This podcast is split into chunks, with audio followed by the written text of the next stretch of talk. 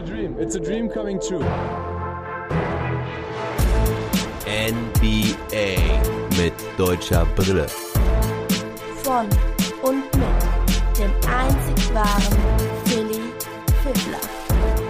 Draft Night Recap. Hi Leute und erstmal ein großes Entschuldigung, dass ich mich in den letzten Tagen noch nicht gemeldet habe, obwohl so viel anstand. Es war der Draft und die ersten Tage der Free Agency. Dieses Jahr ja alles sehr komprimiert, eng beieinander und ich habe nichts von mir hören lassen in diesen vier Tagen, hole jetzt aber heute und morgen alles nach. Heute erstmal noch das Recap vom Draft für all diejenigen, die sich nicht in den letzten drei Tagen schon alles woanders reingezogen haben. Und dann morgen alle Free Agency Moves, alle Trades, alles was passiert ist. Und ja, warum? Habe ich nichts von mir hören lassen. Ihr wisst ja, dass ich in quasi Quarantäne war, beziehungsweise meine Tochter war es genau genommen. Und da meine Frau arbeiten geht, von früh bis spät hing ich hier also mit ein bis zwei Kids jeden Tag und ja, das ist nicht einfach und das schlägt ziemlich auch auf die Stimmung, wenn man das Haus nicht verlassen darf, sich noch nicht mal beim Bäcker Brot holen kann und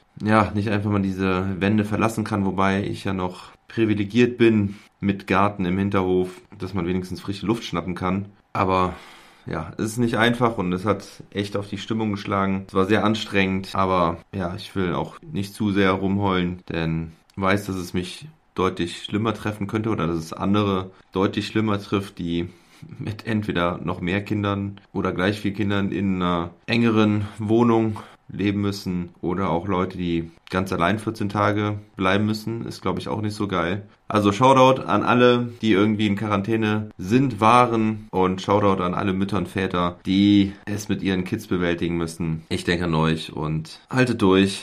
Irgendwann ist dieser ganze Mist vorbei. Nun ja, also heute in dieser Folge geht es ausschließlich um die Draft Night. Ich werde die Draft Night einmal zusammenfassen, was dort passiert ist. Gehe dann auf die Teams der deutschen Spieler ein, das heißt die Celtics, die Mavericks, die Wizards und die Lakers, die ja jetzt fest dabei sind aufgrund des Wechsels von Dennis Schröder. Da gab es aber auch nicht viel zu berichten bei den Lakers. Und am Ende werde ich nochmal so auf zwei Fragen eingehen, die mich erreicht haben via Instagram. Und hier und da wird es auch ein paar andere News geben, die sich in der Draft Night abgespielt haben, aber nicht danach. Also ich werde alles, was nach der Draft Night passiert ist, werde ich in der nächsten Folge erst ansprechen und besprechen und analysieren. Also jetzt nur die nachgetragene Draft Night. Ja, also ich habe den Draft verfolgt, bevor ich mich dann wirklich schlafen legen musste, um einen vollen Tag mit den Kids zu bewältigen. Es ging los mit einem Trade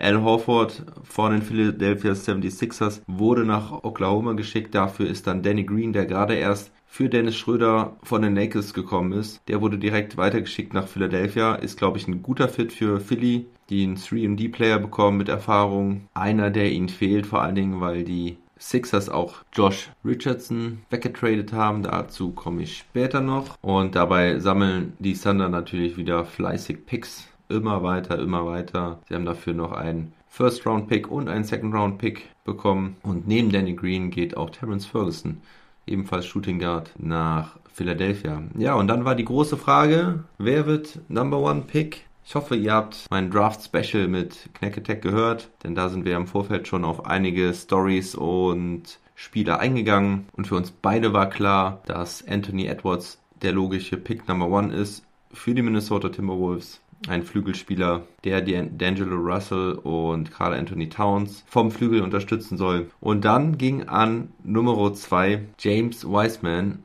an die Golden State Warriors. Der Center, der voraussichtlich beste Center im Draft. Knacketech hat es vorher gesagt, ich hatte ihn auf Pick Nummer 3 für die Charlotte Hornets. Aber die Warriors entscheiden sich für Wiseman, den vielversprechenden Big Man. Und an Platz 3 geht dann LaMelo Ball über die Theke er geht zu den Charlotte Hornets. Damit sind Lonzo und LaMelo Ball die ersten Brüder, die beide Top 5 Picks sind. Lonzo Ball war ja vor einigen Jahren an zwei gedraftet worden von den LA Lakers. Und Lavar Ball, der Vater der Ball-Brüder, ist ja ein verrückter Hund, der damals schon mehr für mehr Aufsehen gesorgt hat als sein gedrafteter Sohn. Hat er bei den Lakers immer wieder Terz gemacht und seinen Sohn als den größten Spieler aller Zeiten angekündigt. Über die Jahre hat er sich dann ein bisschen zurückgehalten, ist ein bisschen runtergekommen, ein bisschen ruhiger geworden, aber jetzt gibt es wohl die Herausforderung für den Teamowner Michael Jordan in einem One-on-One. Da können wir gespannt sein, ob was entsprechendes passiert. Ich kann es mir aber nicht vorstellen, dass MJ sich darauf einlässt. Wäre auf jeden Fall eine lustige Nummer. Und Lamello bringt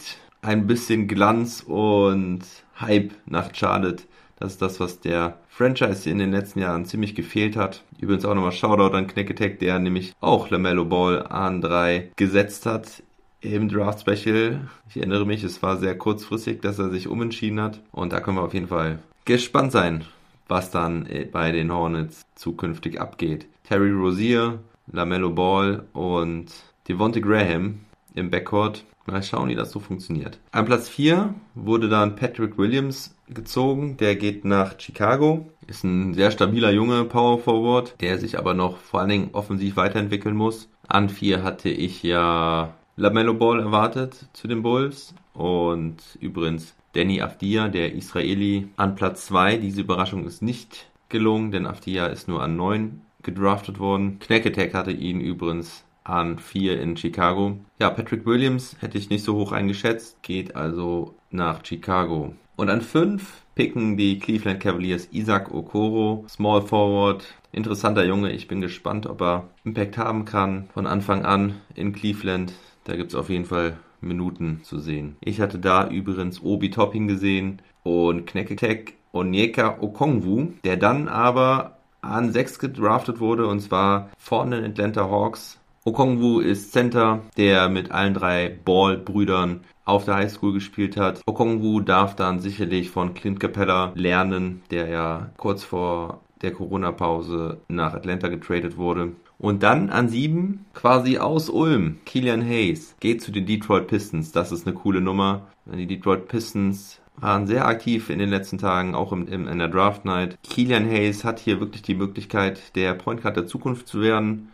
Da freue ich mich drauf auf den Franzosen, der in Ulm eine gute Saison gespielt hat. Sehr sympathischer Kerl meiner Meinung nach. Und ich bin gespannt, ob er dann da sogar noch von Derrick Rose lernen darf. Das wäre auf jeden Fall ein guter Lehrmeister. Und dann an 8 ist halt Obi Toppin von den New York Knicks gedraftet worden. Ein bisschen tief gefallen. Obi Toppin, der Power Forward, ist in Brooklyn geboren und aufgewachsen. Deswegen passt es sehr gut, dass er zu den New York Knicks geht. Die Knicks bekommen also einen Homeboy, der vier Jahre auf dem College gespielt hat, der ziemlich NBA-ready sein sollte. Manche sagen, er ist der beste Danker in der Geschichte des College-Basketballs. Ja, werden wir mal schauen, wie er sich in der NBA so macht. Und dann an 9 geht Danny Afdia über die Ladentheke. Er wird von den Washington Wizards gedraftet. Hm, ist das gut für Isaac Bonga? Ich weiß es nicht. Vielleicht verliert er damit seinen Starting-Spot an Afdia, ich bin ja noch der Hoffnung, dass Bonga weiter Starter bleibt, wie auch letzte Saison oder wie überwiegend in der letzten Saison. Aber ich kann mir auch gut vorstellen, dass Afdia der Playmaker von der Bank wird. Wir hatten ihn beide höher eingeschätzt. Ich könnte mir auch vorstellen, dass er ja ein Stil in diesem Draft sein wird. So und in der Folge gehe ich jetzt auch nicht mehr auf jeden Spieler genau ein. Jalen Smith wird von den Suns gedraftet. Big Man, den Knack Attack gerne in Boston gesehen hätte. Er kann auch werfen, aber es ist eine große Überraschung, dass er schon an 10 gedraftet wurde. Also wirklich ein bisschen komisch, was die Suns da machen. Aber schauen wir mal, was daraus wird. An 11 pickten die San Antonio Spurs Devin Vassell, ein solider 3D-Player, der wohl auch nächste Saison wahrscheinlich schon einige Minuten sehen wird. Aber die Spurs treffen ja in der Regel sehr gute Entscheidungen im Draft, haben eine sehr gute Scouting-Abteilung, wissen, was sie von ihren Spielern erwarten können, die sie ziehen und wissen genau, wie sie sie entwickeln können. Siehe Kawhi Leonard zum Beispiel. An 12 auch eine Überraschung, dass er so tief gefallen ist. Tyrese Halliburton. Den hätten einige auch deutlich weiter oben gesehen. Point Guard von Iowa State. Die Kings haben ja die Aaron Fox, mit dem sie auch langfristig planen. Und ja, da haben sich wahrscheinlich jemanden ausgewählt, der dort langsam rangeführt werden kann an die NBA. Ist aber auch ein Spieler, der neben Fox spielen könnte. An 13 Kyra Lewis Jr., ein weiterer Point Guard, der geht zu den New Orleans Pelicans. Und dann kommen wir zur 14, das ist Aaron Neesmith von Vanderbilt und der wurde von den Boston Celtics gepickt. Und wenn ich mich richtig erinnere, hatte Knack Attack den sogar auch mitgenannt als einer der möglichen Kandidaten. Neesmith ist ein guter Shooter vom Flügel, war letzte Saison länger verletzt, aber sollte auf jeden Fall auch NBA ready sein. Also mit Neesmith sollte auf jeden Fall zu rechnen sein nächstes Jahr im Boston-Kader. Ich bin gespannt auf ihn. In Boston sind ziemlich viele Leute sehr positiv gestimmt, was diese Draft-Verpflichtung angeht. Gehen wir weiter auf Platz 15. Die deutschen Teams werden wir weiter später noch vertiefen. An 15 geht Cole Anthony nach Orlando Magic. Point Guard aus North Carolina, einer der lange Zeit als potenzieller Number One Pick galt. Von ihm habe ich tatsächlich auch schon ziemlich früh einiges mitbekommen, weil er halt schon so hoch gehandelt wurde und hatte aber ein schlechtes Jahr letzte Saison und man weiß nicht, noch nicht so genau, was man von ihm erwarten kann. Könnte aber definitiv ein Stil sein. Werde ich nachher auch noch was zu sagen. An 16 waren dann schon wieder die Detroit Pistons dran. Die ziehen sich ein Center mit Isaiah Stewart aus Washington. Und dann kommt auch schon an 17 Oklahoma City. Was für eine Überraschung, dass sie einen First-Round-Pick haben. Diese übrigens aus Brooklyn. Und sie ziehen sich Alexei Pokusevski aus Serbien, den ja auch Kneketek mehrmals erwähnt hat. Es war ja sehr unsicher, wo er gedraftet wird, in welcher Region. Manche Draftboards haben ihn auch erst in der zweiten Runde gesehen. Die Thunder suchen sich damit einen Spieler aus, der großes Potenzial haben könnte, sage ich mal. Er ist erst 18 Jahre alt. Großer, schlachsiger Kerl, der aber auch werfen kann. Also hier gehen die Thunder einher mit ihrer Strategie oder die Strategie, die man vermuten kann bei dem, was sie in den letzten Wochen so getrieben haben, indem sie immer weiter Picks gesammelt haben, dass sie auf Spieler setzen werden, die vielleicht unterschätzt sind und vielleicht richtig groß rauskommen könnten. Und dann an 18 waren die Dallas Mavericks dran mit ihrem First Round Pick und sie wählten Josh Green aus Arizona, ein Australier, der mit jungen Jahren nach Amerika gekommen ist. Und Green ist ein Athlet, der ein guter Rollenspieler werden kann, 3D, das, was die Mavs brauchen, vor allen Dingen Defense. Und in Dallas sind sie auch ganz schön hyped was diesen Pick angeht, dass er so gut passen würde. Aber ja, das ist man oft. Rookies haben es oft nicht einfach. Bei den Mavs, spätestens in der zweiten Saison, wird es dann immer sehr, sehr schwierig. Hier auch wieder Jalen Brunson, beste Beispiel wieder. Hoffen wir, dass er da die Kurve nochmal kriegt. Nach einem durchwachsenen zweiten Jahr. Aber Rookies oder junge Spieler unter Rick Carlisle, das hat in der Vergangenheit ehrlich gesagt nicht so gut geklappt. Ja, und an 19 geht dann Sadiq Bay von Villanova ebenfalls wieder nach Detroit, die nämlich gerade da einen Trade ausgehandelt hatten. Sadiq Bay war auch bei den Mavericks übrigens sehr im Gespräch, aber die Pistons picken ihn an 19, waren auch vielleicht überrascht, dass die Mavericks Sadiq Bay nicht gezogen haben und haben vielleicht deswegen auch kurzfristig einen Trade durchgezogen, indem sie sich den 19. Pick von den Clippers gesichert haben. Und zwar haben sie Luke Kennard zu den Clippers geschickt. Die schicken wiederum Landry Shamet nach Brooklyn. Das ist also ein Three-Team-Deal da sind dann auch ein paar Picks, glaube ich, hin und her geflogen. Auf jeden Fall haben die Pistons dafür dann noch Pick Nummer 19 bekommen und halt, wie gesagt, Sadiq Bay, Small Forward, gewählt. Soll auch schon ziemlich NBA-ready sein. Und Bay ist damit also schon der dritte First-Round-Pick der Pistons in diesem Draft. Neben Stewart und Keelan Hayes. So, wir gehen schneller durch. Die Miami Heat an 20 ziehen Precious Ashiuwa an 21 Tyrese Maxey zu den 76ers, an 22 Sieg Nai zu den Denver Nuggets, 23 Leandro Bolmaro, der 20-jährige Point Guard von Barcelona, argentinischer Herkunft, hat aber auch die italienische Staatsbürgerschaft, wird also von den Timberwolves getradet. Es wird aber berichtet, dass er wohl noch in Barcelona bleiben soll, zumindest die nächste Saison, bevor er rüberkommt. Das erinnert natürlich auch an Ricky Rubio, bei dem es ja damals ähnlich war. Von Barcelona aus Spanien ins kalte Minnesota. Und ja, er wurde übrigens auch, glaube ich, sogar zwei Jahre in Barcelona weitergeparkt, bevor er dann rüber durfte. Übrigens auch hier, kleiner Spoiler, Ricky Rubio kommt auch wieder zurück nach Minnesota. Crazy Woche für ihn. An 24 draften die Denver Nuggets dann RJ Hampton. Den hätte man auch weiter oben vermutet. An 25 die Knicks Emmanuel Quickly. 26 waren die Boston Celtics wieder dran. Sie haben Peyton Pritchard gezogen aus Oregon. Da sage ich später auch noch was zu. An 27 Udoka Azubuike. Das ist auf jeden Fall nochmal ein spannender Spieler.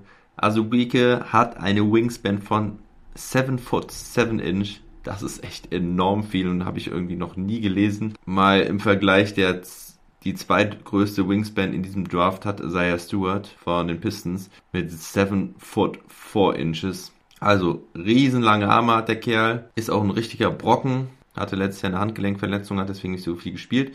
Er geht also zu den Utah Jazz, kann also auch hier vielleicht von Rudy Gobert einiges lernen, wenn er diese Größe halt oder diese langen Arme vor allen Dingen gut einsetzen kann. Ja, und dann schließen wir die erste Runde noch ab. Jaden McDaniels geht zu den Minnesota Timberwolves. Das ist der Pick, der ursprünglich Dennis Schröder mit nach LA geschickt hat. Der kommt also aus LA, der Pick. Und an 29 ziehen die Raptors Malachi Flynn. Und an 30 schicken die Boston Celtics ihren letzten First Rounder nach Memphis und sichern sich dafür zwei zukünftige Second Round Picks. Die Memphis Grizzlies ziehen damit Desmond Bain, anscheinend einer der besten Shooter dieses Drafts. Ja, auf die zweite Runde werde ich jetzt nicht mehr weiter eingehen. Ich werde jetzt über die Teams mit deutscher Brille sprechen. Da wird es noch ein paar Stories über die zweite Runde geben. Und da werde ich dann nochmal auf ein paar Picks aus der zweiten Runde eingehen. Vielleicht kann man noch erwähnen, dass an 48 Nico Mannion von den Golden State Warriors gedraftet wurde.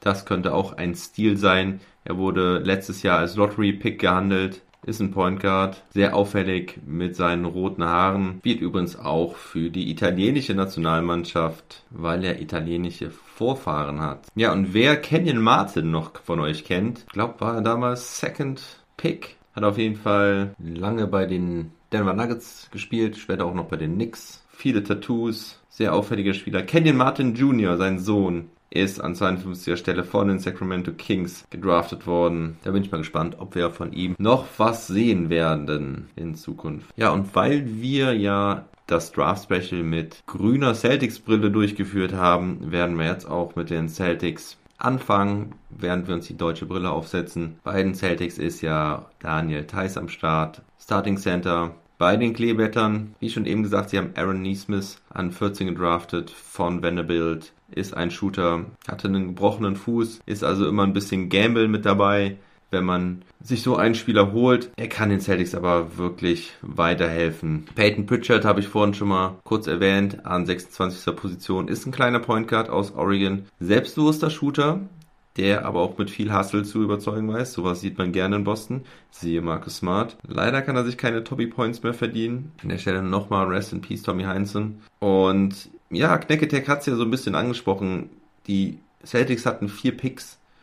Doch sie werden sicherlich keine vier Rookies gebrauchen können. Und deswegen hat man dann auch diesen 30. Pick dann nach Memphis geschickt und dafür ein bisschen was für die Zukunft eingesammelt. Zwei zukünftige Second Round Picks. Und an 47 haben sie dann einen sogenannten Draft and Stage gemacht. Und zwar haben sie einen israelischen Point Guard Yamada gedraftet. Der spielt bei Hapoel Tel Aviv ähnlich wie ich eben von Bolmaro erzählt habe, der in Barcelona bleibt, wird man da auch in Israel bleiben bei seinem jetzigen Team, um sich weiterzuentwickeln und vielleicht entwickelt er sich gut und man könnte ihn in ein, zwei, drei Jahren in die NBA holen. Er ist nämlich auch ein kleiner Spieler, der so wahrscheinlich enorme Probleme haben würde in der NBA. Und Pritchard, nochmal der Point Guard an 26, hätte ich jetzt nicht unbedingt erwartet. Die Celtics haben eine Tonne an Guards, an jungen Guards, also allein letztes Jahr haben sie Edwards, Javonte Green, Romeo Langford und auch Tremont Waters neu ins Team geholt, die auch alle ihr Potenzial angedeutet haben. Nicht unbedingt auch Point Guards, was jetzt aber auch nicht unbedingt notwendig ist in der heutigen NBA, dass du einen klassischen Point Guard hast, je nach System, was du hast. Also die Celtics brauchen es nicht unbedingt, zumindest nicht von der Bank. Und ich erwarte, dass nach dem Abgang von Brett Wanamaker da auch noch was passiert passiert. Muss ich an der Stelle natürlich doch wieder ein bisschen mehr spoilern, denn ja, sie haben auch Jeff Teague geholt, aber dazu dann im, im Special mit Knack Attack bald mehr. Wechseln wir das Team, gehen wir zu den Dallas Mavericks. An 18, ja, Josh Green, Shooting Guard, gerade 20 geworden, der Australier. Verteidiger auf dem Flügel und diese, dieser Draft und diese Free Agency zeigte ganz klar, was die Mavericks vorhaben dieses Jahr. Und zwar wollen sie Defensive aufbauen um Luka Doncic herum. Gerade auf dem Flügel, da werden 3D-Player gesucht, also welche, die gut verteidigen können. Das ist die Primärfunktion, aber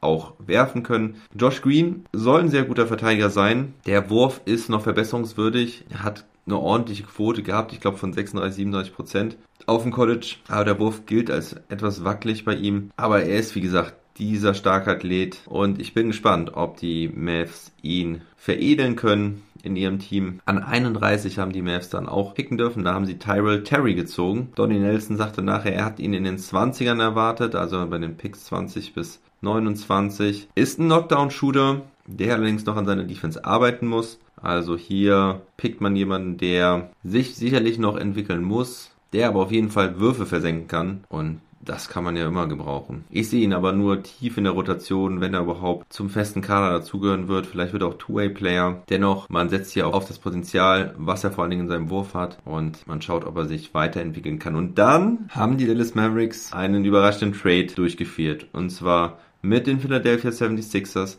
und sie schicken, und es hat mir sehr, sehr weh getan als erstes. Ich war wirklich sehr traurig, wer meine letzte Folge mit dem Age gehört hat, wo wir die Saison gerecapt haben von den Mavericks. Ich habe Seth Curry abgefeiert und sie schicken Seth Curry weg zu seinem Schwiegervater Doc Rivers nach Philly. Und ich dachte mir nur, wow, wie kannst du einen der besten Shooter, ja, den effizientesten Shooter aller Zeiten wegschicken? Aber es macht tatsächlich Sinn, meiner Meinung nach, denn sie bekommen Jason Richardson. Entschuldigung, natürlich nicht Jason Richardson, sondern Josh Richardson. Jay Rich hat auch für Philadelphia gespielt, ist aber schon ein bisschen länger her. Und Josh Richardson hat ja auch nicht lange in Philadelphia gespielt, ja, kam raus bei den Miami Heat und ist dann meine ich, im Sign Trade für Butler nach Philly gegangen. Und Josh Richardson bringt halt vor allen Dingen noch Defense mit. Er kann den Dreier treffen, vor allen Dingen den offenen Dreier. Hat er schon oft genug gezeigt. Ist also ein richtig klassischer 3D-Player. Seth Curry ist an der Stelle leider entbehrlich. Ich werde da auch mit dem Age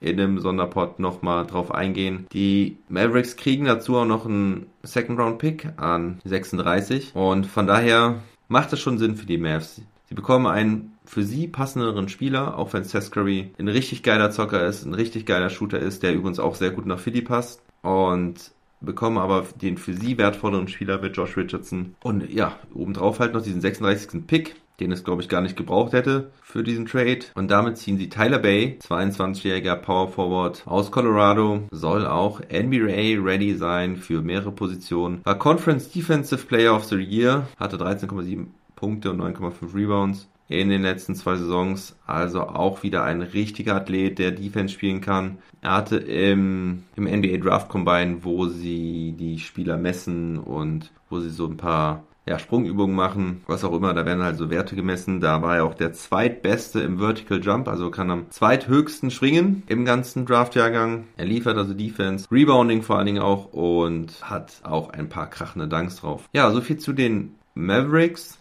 Und dann kommen wir zu den Washington Wizards. An 9 draften sie halt Danny Avdia. Auf den bin ich sehr, sehr gespannt. Ja, wie gesagt, Bongas Rolle ist damit fraglicher. Wird er weiter auf der 3 verteidigen können? Ich sehe nicht, dass er zurück in seinen Spot als Point Guard geht, obwohl John Wall anscheinend weg will. Also es gibt da Gerüchte mit Russell Westbrook und den Houston Rockets, wobei sich da wohl nichts zu konkretisieren schien. Aber es zeigte, dass John Wall wohl auch nicht so voll zufrieden ist mit Washington und sich einen Weggang vorstellen kann. Das sickerte auf jeden Fall durch. Die Wizards werden also die Ohren offen halten, wenn sie John Wall traden können, wenn sie ein gutes Paket für ihn bekommen können. Hat ja auch einen sehr dicken Vertrag. Ist fraglich, wie er nach seiner langen Verletzungspause zurückkommt. Und ich hoffe mir halt, dass Afdia den Playmaker von der Bank macht und uns Spaß bringt von der Bank. Vielleicht auch Mo Wagner das eine oder andere Mal gut einsetzen kann. Und dann hatten die Wizards noch den 37. Pick, mit dem sie Wit Krejci gezogen haben. Das ist ein tschechischer Kombogard aus Saragossa, der dort mit Robin Benzing gespielt hat, allerdings auch weit hinten in der Rotation. Übrigens bei Saragossa spielt auch Jason Thompson, wer ihn noch kennt, der lange bei den Sacramento Kings gespielt hat. Ich wusste gar nicht, dass Benzing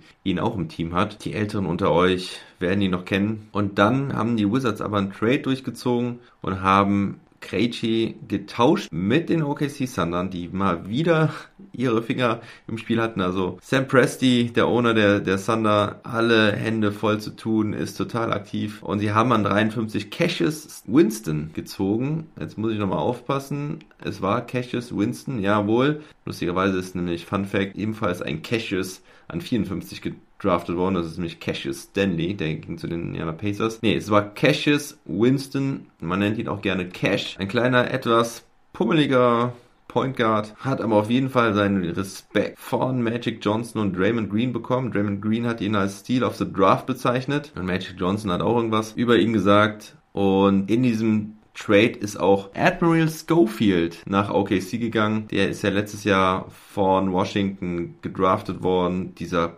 bullige Forward, der eigentlich eher nach NFL aussieht als äh, anstatt NBA. Ich bin gespannt auf diesen Cassius Winston. Also irgendwie sind es immer diese Second Rounder, die ich so spannend finde. Man sagt Winston nach, dass er ein Floor General werden kann und auf jeden Fall auch ein Good Guy ist. Wir sind gespannt. Ist auf jeden Fall dann spannend, was die Wizards dann mit ihrer Point Guard Rotation machen. Ish Smith, Shabazz Napier, beide werden dann wohl wahrscheinlich nicht zurückkommen. Schauen wir, was da passiert. Ja, fehlen nur noch die Los Angeles Lakers. Da geht's schnell. Die hatten nämlich nichts mehr, weil sie ja ihren einzigen Pick für Dennis Schröder geopfert haben. Und damit kommen wir dann einfach schon zu den Fragen, die ich von Sub-Zero bekommen habe. Schöne Grüße an dich. Bei Instagram hast du mich angeschrieben und hast mich gefragt, wer denn am besten in der NBA einschlägt. Und dann hast du mich noch gefragt, wie ich den Obi Toppin einschätze, der ja dann an Platz 8 gedraftet wurde und zwar von den New York Knicks. Und ich möchte die Frage erstmal zu Toppin beantworten, denn sie beantwortet zumindest auch zum Teil die andere Frage. Also Obi Toppin gehe ich gerne nochmal näher drauf ein. Finde ich einen sehr spannenden Spieler. Der ist in den letzten Jahren extrem gewachsen, ist ja jetzt schon 22, fast 23 Jahre alt. Der war also bei seinem Highschool-Abschluss 6 foot 2 groß, also gerade mal so 1,85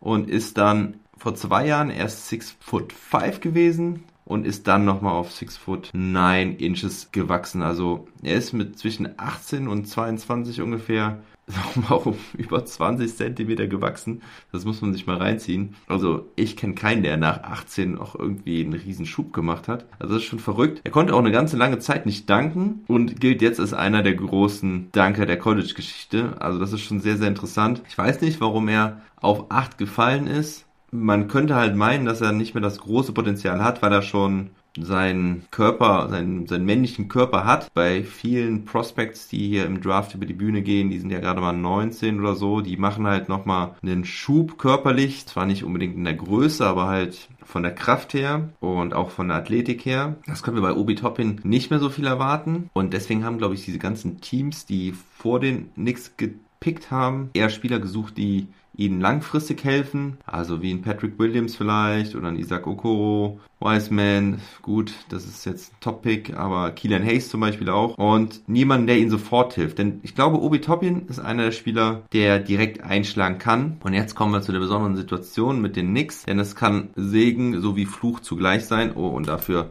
hau ich direkt mal. Bing.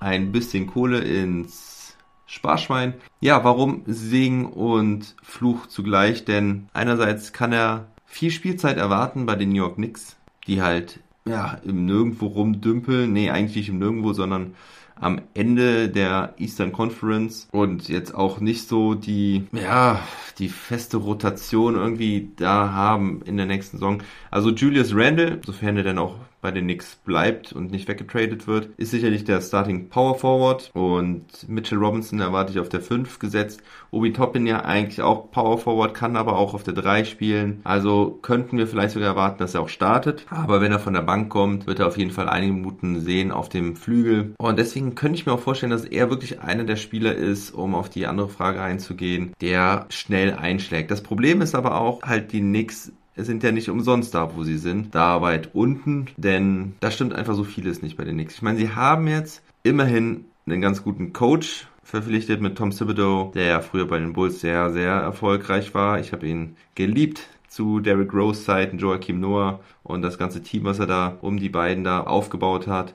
Tash Gibson, der jetzt auch bei den Knicks war, konnte da auch keinen großen Wandel bewirken. Und Carlos Busa erinnere ich mich jetzt auch noch gerade bei den Bulls. Da waren auch noch ein paar andere coole Player am Start. Also Thibodeau war ein cooler Coach, hat es in Minnesota auch nicht geschafft. Schauen wir mal, ob er jetzt bei den Knicks was bewirken kann. Er hat ja einen sehr langfristigen Vertrag da bekommen. Aber das Problem bei den Knicks ist ja das Front Office. Um den Owner. James Dolan soll einfach nur die Pest sein bei den Knicks. Hat sich mit allen möglichen Leuten dort schon angelegt, mit Spielern, mit Spike Lee, dem Edelfan. Also dort läuft einiges sehr, sehr falsch. Und ich sag euch, der Fisch stinkt vom Kopf. Er hat es überhaupt nicht auf die Reihe bekommen, bei den Knicks da irgendwas zu bewirken in den, keine Ahnung, wie lange er jetzt da schon ist, in den letzten 15 Jahren. Ja, und das könnte halt für Obi Toppin auch das Problem dann sein, weil die Knicks es einfach nicht schaffen, guten Basketball zu spielen. Und wenn es dann außerhalb des Platzes Probleme gibt, können die sich halt auch auf dem Court wiederfinden. Und einfach mal so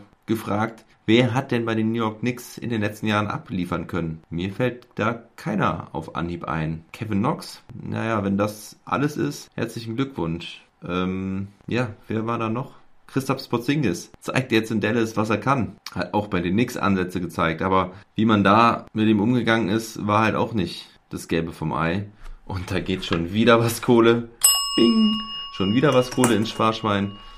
Ich habe heute eine soziale Ader, dass ich diese Sprüche raushaue. Ja, also, das wird große Frage sein, ob Toppin da was bewirken kann.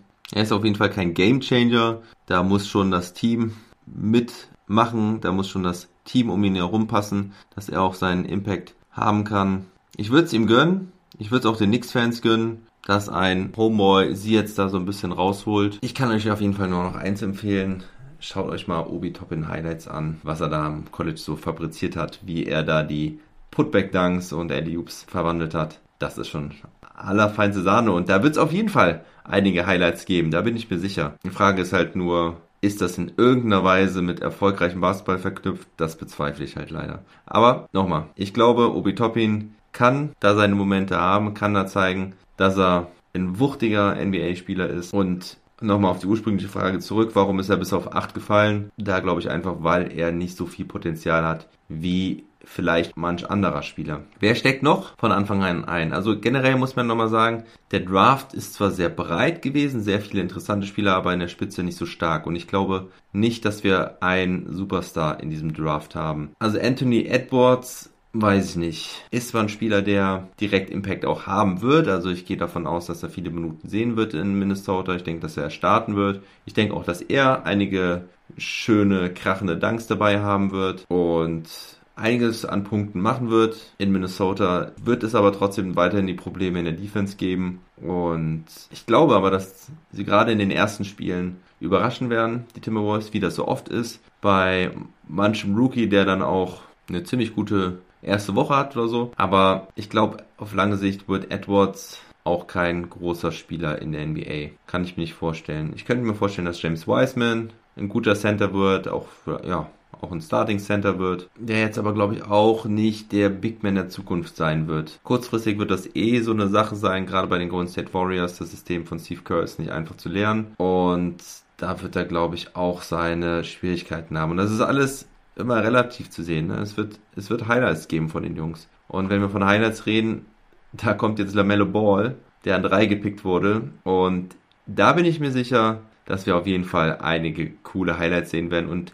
dass er auch eine gute Saison spielen wird, weil er, glaube ich, ziemlich viele Freiheiten bekommt. Er wird gepusht werden, er wird selbstbewusst auftreten und ich glaube, dass tatsächlich LaMelo Ball der Spieler ist, der für am meisten Aufsehen sorgen wird in dieser kommenden Saison, weil er einfach diesen flashy Spielstil hat, geile Pässe spielen kann, diesen Swag mitbringt und von daher, ich freue mich auf LaMelo Ball, auch wenn ich ihn nicht für einen Top-Spieler halte. Also ich denke auch, dass er langfristig ja seinen Platz in der NBA finden wird, aber nicht als Starting Point Guard eines Contenders. Drei andere Namen möchte ich an der Stelle aber auch noch nennen. Danny Avdia, habe ich jetzt auch schon öfters drüber gesprochen. Ich denke, dass er auch auf jeden Fall schon von Beginn an mit seiner Erfahrung in den jungen Jahren Akzente setzen kann in dieser Liga. Isaac Okoro bei den Cleveland Cavaliers dürfte auch ziemlich viele Freiheiten bekommen. Bin gespannt, ob er sein Spiel in der NBA durchziehen kann. Aber in dem Jungen sehe ich auch was Potenzial und ja, Geheimtipp.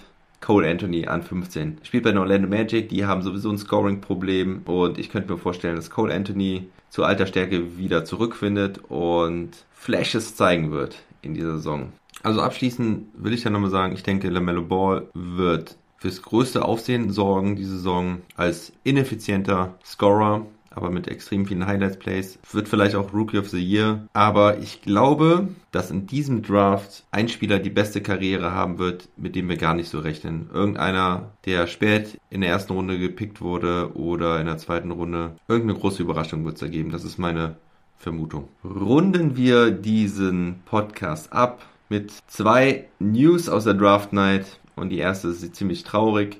Denn Clay Thompson hat einen Achillessehnenriss, das ist extrem bitter, nachdem er in den Finals 2019 sich einen Kreuzbandriss zugezogen hat, deswegen die ganze letzte Saison ausgesetzt hat, deswegen auch die Golden State Warriors letztes Jahr eines der schlechtesten Teams waren, weil sich ja dann auch Steph Curry verletzt hat. Aber dass Clay Thompson sich jetzt einen Achillessehnenriss zugezogen hat, Mann, Mann, Mann, das ist bitter. Das wird auch bedeuten, dass er sein Comeback erst 28 Monate nach seinem letzten Spiel feiern wird. Hoffentlich dann irgendwann in der Saison 2021-22 im Oktober nächsten Jahres. Also das ist echt schade, weil Clay Thompson ist ein geiler Zocker, ein geiler Shooter und ich werde ihn echt vermissen. Ich, ich habe mich so auf ihn gefreut, dass er wieder zurückkommt zusammen mit Steph Curry. Also gute Besserung. David Krämer, den ich ja im Interview hatte, hat ja auch erzählt, dass er mit ihm trainiert hat und dass er ein richtig cooler Junge ist. Und ja, gute Besserung, Clay. Hope you come back.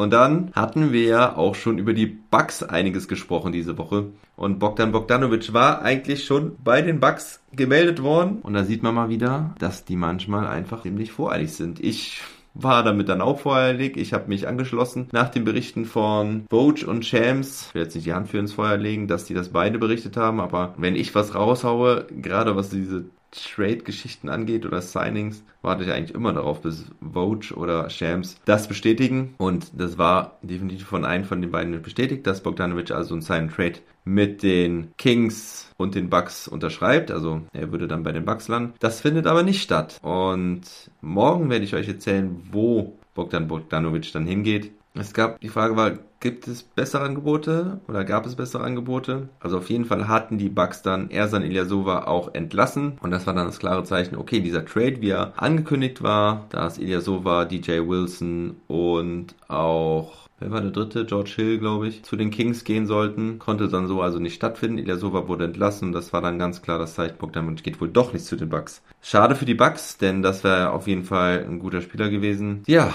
und damit kündige ich nochmal an, dass es dann im Laufe des Montags dann eine weitere Folge geben wird mit den ganzen News zu den Trades und zur Free Agency, die in den letzten Tagen dann passiert sind. Da freue ich mich auch sehr drauf. Da gibt es eine Menge zu berichten. Ein Ding muss ich an dieser Stelle aber noch spoilern. Und zwar, wir haben wieder einen weiteren deutschen Spieler in der NBA. Und zwar einen Rückkehrer. Und zwar ist es Isaiah Hartenstein. Er kehrt zurück zu den Denver Nuggets. Das habe ich eben erst gelesen. Er kriegt wohl einen Zweijahresvertrag bei den Nuggets wird wohl der Backup von Nikola Jokic. Also die Denver Nuggets sind dann auch bei NBA mit deutscher Brille voll am Start. Isaiah Hartenstein ist zurück. Ich freue mich extrem darauf, weil er hat auf jeden Fall einen Spot in NBA verdient. Außerdem, ich kündige auch jetzt schon an, dass ich in den nächsten zwei Wochen dann auch jeweils einen Sonderpodcast mache zu den Celtics, zu den Wizards und zu den Mavericks, jeweils mit meinen Experten